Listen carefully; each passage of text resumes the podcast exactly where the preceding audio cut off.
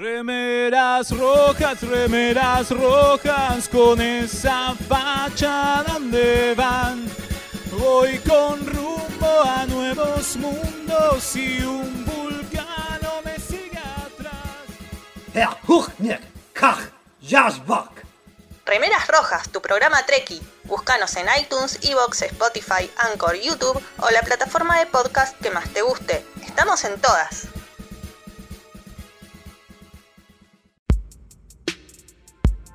Nueve Paneles presenta.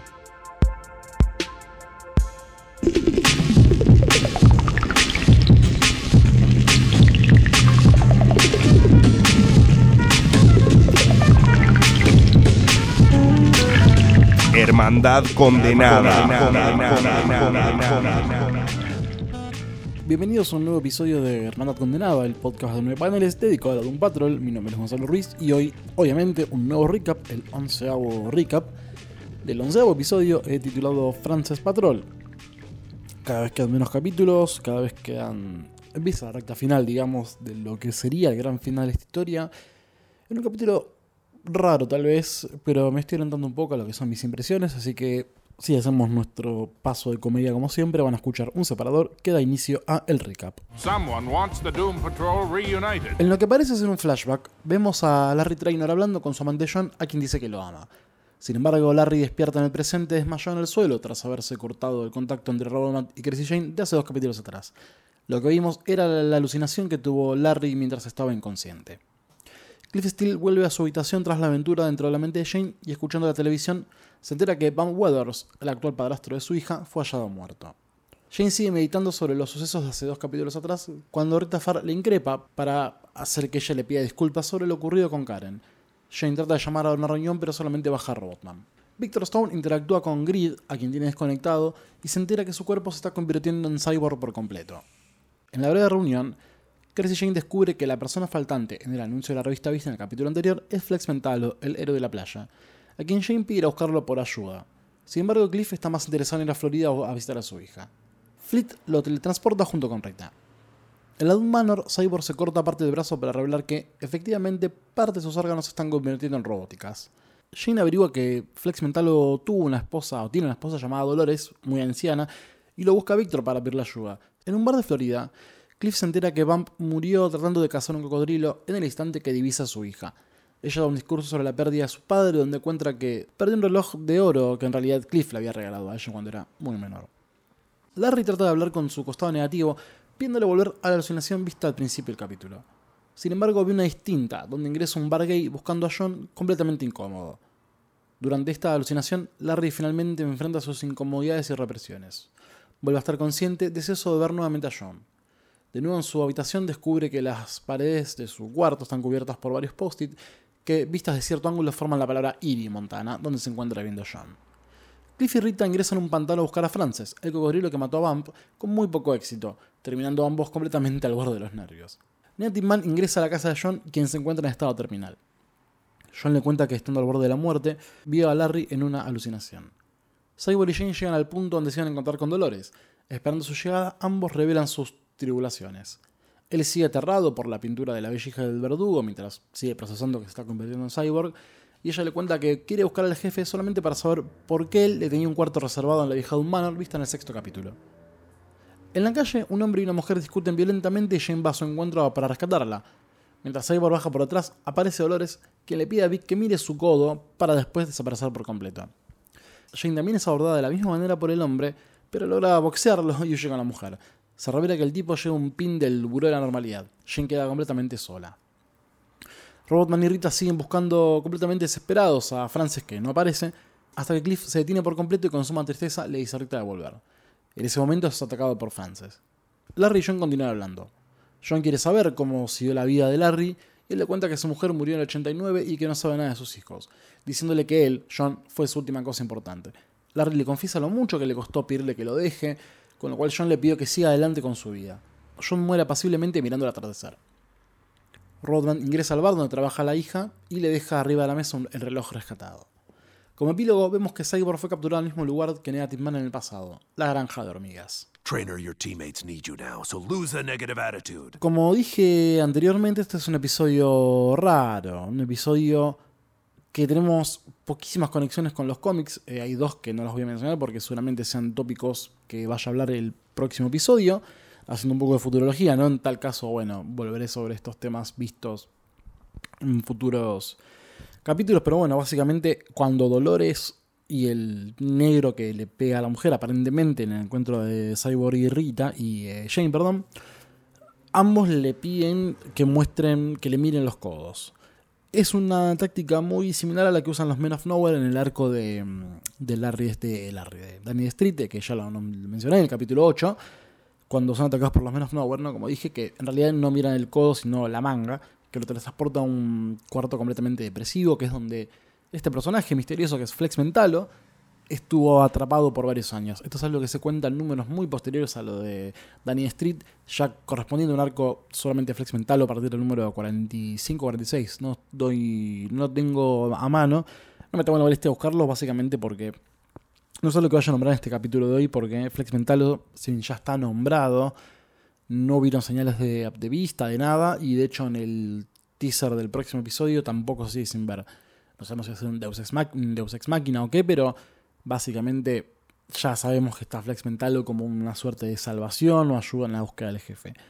Sí podemos destacar algo muy importante de este capítulo, es que establece como una suerte de potencial villano el Buró de Normalidad.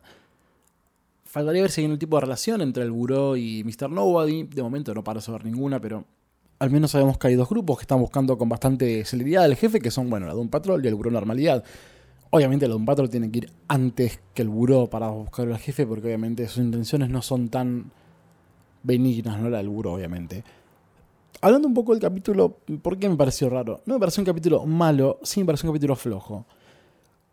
Creo que obviamente ya Rita no tiene ningún tipo de avance en absoluto en la historia, ya me parece un personaje molesto por completo. De hecho, solamente está para fastidiar en las apariciones que tiene tanto con Glyph como lo más importante con las de Jane, que la va a encarar para que ella le pida disculpas por lo ocurrido en el capítulo 8, el capítulo que entra en coma. Me parece que en un momento necesario, ¿no? Ella terminó estado catatónico en el capítulo en ese capítulo, terminó todo mal. Creo que lo que menos importa es que la hayas pasado mal, Rita, pero bueno, no sé qué están intentando hacer los, los guionistas con, con Rita, pero la verdad no estoy siendo fan para nada en absoluto. Me parece que es un desperdicio completo de un personaje. Esta es una frase que estoy repitiendo bastante últimamente. Pero bueno, tampoco me sirve que encima que lo molesta a Cliff y a Jane, empiece como a dar un poco de lástima, revelando que su nombre verdadero es eh, Gertrude o Gertrude. Mm, es algo que, bueno, lo, habíamos visto en el Therapy Patrol cuando. Sí, creo que el Therapy Patrol, cuando vemos el, el flashback a ella cuando era niña, que se revela que Rita Farr era su stage name. No avanzaron más en eso, lo tiran recién ahora como si nada. Nada, sigo considerando, sigo considerando que esto es un desperdicio absoluto de personaje, una lástima la verdad. Pero bueno, también vemos que le pasa a Cyborg este, este problema que tuvo en el episodio anterior con lo del Bird Hunter. Eh, aún así me sigue pareciendo un personaje bastante poco tridimensional. No... Sí vemos que a poco afloja esa intención de ser el héroe. El héroe, de hecho, está más como preocupado en qué le pasa a él mismo mientras transcurre la serie, pero aún así me parece que sus aportes a la serie, la de un patrón, me parecen bastante menores. A diferencia de Larry, que sí, sí estamos viendo cómo se cierra un capítulo con él, que es su tema con la, su represión sexual después de tantos años.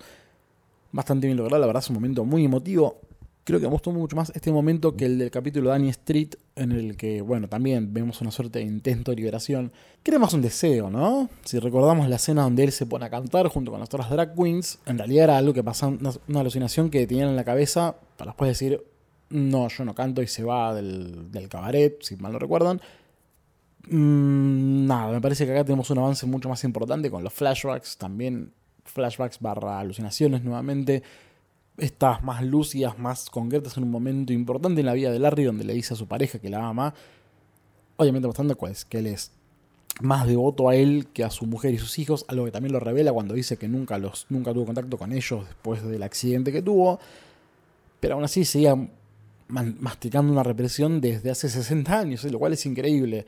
Pero bueno, creo que también en algún momento van a tener que dar una explicación de por qué todos envejecen menos las de un patrón, ¿no? Porque le digo, Rita Farr y Larry Traynor, sobre todo, son personas que no vemos ningún tipo de avance en la edad de ellos. Algo que lo comenta eh, John cuando dice, ¿cómo puedo hacer para levantarme si tenés como 80 años? ¿no?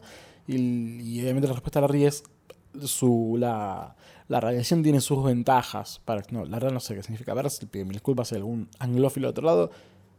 Pero no me parece una excusa muy válida para decir que una persona porque tiene radiación, que en realidad debería morirse de cáncer o algo parecido, pero tiene virilidad aún así y de hecho su voz es joven, pues la voz de, del actor Matt Bomer. No me parece una excusa del todo válida. No importa, aún así creo que esto lo comenté hace un momento. No es algo que me, me saque el sueño. Sí, me pasa un poco incómodo a veces, entre muchas comillas, pero no, no es algo que, que afecte a lo que es la trama en sí. Creo que en ese sentido Larry tiene una. Tal vez el de mejor avance en toda la serie. Cliff, eh, creo que no es. Creo que si bien también cerró un arco con el tema de su hija y ese final abierto, si se quiere, en el que vemos que ella mira el reloj sin entender por qué un robot la rescató y da la impresión por cómo mira extrañada que no sabemos si sospecha que pueda ser su padre o qué cosa. Pero aún así siento que es un arco cerrado. Lo de pasar con Cliff, él mismo diciendo, "Mm, la verdad, no tengo interés en hablar con ella. Descubrió que ella hizo su vida sola con Van Weathers. Creo que es un punto muy, muy interesante en Cliff. De alguien que, si bien se ha molestado en tratar de abrirle un poco su historia, tampoco fueron demasiado al fondo. Creo que lo hicieron más un personaje no molesto, pero sí bastante pesado. Tal vez con esa tribulación que tiene por ser el más sufrido, por ser una- un hombre máquina, un cerebro dentro de un pedazo de lata. Son más impresiones las que tengo que certezas, obviamente, porque acá lo estoy haciendo jugando con la especulación y con lo que yo pienso y creo con ver el capítulo plus haber leído los cómics, la fuente original. Que bueno, como yo lo conté en su momento, Cliff nunca tuvo familia, pero aún así es un tribulado terrible porque hay cosas de la vida que no puede hacer simplemente porque es un cerebro entre un robot. La búsqueda del jefe sigue, sigue sin avanzar demasiado. Se tira más, luz sobre esta pista del buró de normalidad, que obviamente tiene cada vez más presencia dentro de la, el eje de Doom Patrol, lo cual me parece muy bueno. Creo que de esta manera voy como perdonando algunas cosas que no me, no me gustaron del capítulo de Danny Street, el Danny Patrol, es el episodio 8, lo pueden escuchar, mis, mis opiniones al respecto. Yo sigo pre- prefiriendo ver a los Men of Nowhere mil veces antes que un equipo SWAT, pero aún así, esta intriga total de casa de freaks que tiene el buró me parece muy interesante y más el hecho de que haya sido no fundado, pero sí que Nice Calder haya tenido haya sido partícipe muy activo en los años de 15 y 6, que es cuando empieza el flashback del episodio anterior. Un episodio menor, un episodio raro este, la verdad. Antes de terminar, quiero mencionar un poco, bueno, James está como suavizando, entre comillas. No, no es una persona completamente parcial de los cómics, pero ya no es tan asquerosamente agresiva como es en la, en la serie en los capítulos anteriores a su estado de catatónico. Catatónica, perdón. Ahora sí quiero que la verdad es un episodio muy corto. Links a cómics sí hay, pero lo que vimos fueron cosas tan muy sutiles y puntuales que me parece que, repito, no las voy a mencionar aún. Porque una, si bien no la mencioné en profundidad, sí está nombrada, que es el arco de Daniel Street, donde aparecen los Men of Nowhere. Y ahí pueden ver el ataque del codo o la manga, en el caso de los cómics. Es algo que tal vez sí tengo que desarrollar. Será cuando tenga que hablar efectivamente de ese arco puntualmente y al hilo, cuando me toca hablar de Morrison en futuras temporadas o episodios. Y bueno, Flex Mental hay muchísimo para hablar. Pero no es el momento porque, repito, hoy es una pista confirmada, es algo que vimos como un guiño muy obvio en el capítulo anterior y en este capítulo ya es, sí, este es Flex Mentalo, pero te avanzamos solamente quién es él y quién es Dolores, su relación con el Buró Normalidad de los Men of Nowhere, que es real en los cómics, pero aún así no está del todo explicado, así que me parece como sería adelantarme demasiado. Si me sentara a leer, o si me sentara, mejor dicho, a recomendarles a ustedes, chicos, tienen que leer esto, así es más correcto.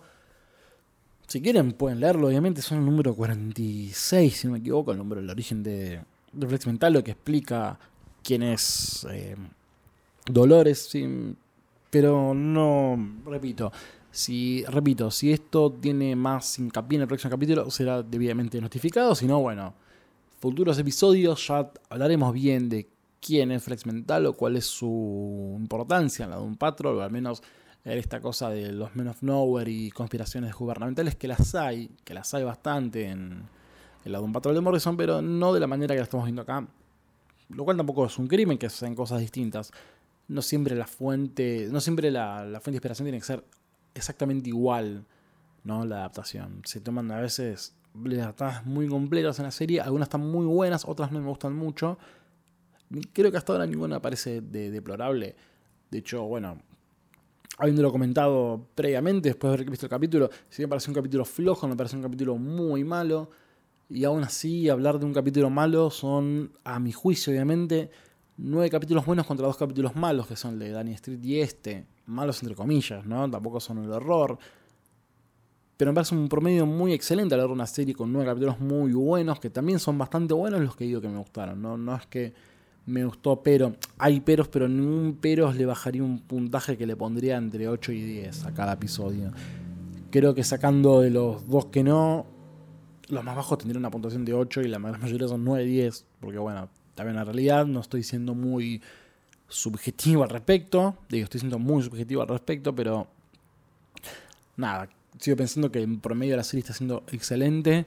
Si bien obviamente que los últimos capítulos me hayan parecido un poco más flojos que lo habitual, me pone más impaciente sabiendo que faltan cuatro capítulos para que termine la primera temporada y tener que esperar recién al 2020 eh, para ver cómo siguen las aventuras de la patrulla condenada. Dicho todo esto, no me queda más que despedirme por el día de hoy, un episodio corto creo, pero aún así bastante provechoso espero para ustedes, oyentes que están del otro lado. Espero que el capítulo les haya gustado y si no, pueden comentarlo como siempre en Twitter con mi arroba que es gonemruiz. Pueden usar el hashtag Hermandad Condenados y 9 Paneles. También pueden comentar en la página 9paneles.com, el Facebook que es facebook.com barra 9 paneles, el Instagram que es 9.paneles y no hay muchos más lugares. Eh, Bueno, mañana tiene un nuevo episodio de 60 años después, el podcast de la Legión de Superhéroes. Espero les haya gustado el podcast de ayer de 9 paneles. Y bueno, sigan leyendo las notas, tienen notas de esta semana, tienen notas viejas. Y en cualquier otro caso, sigan esperando la semana que viene con un próximo episodio de Hermandad Condenada dedicado a recapear el próximo episodio, el número 12 de 15, titulado Cyber Patrol. Muchas gracias por escuchar.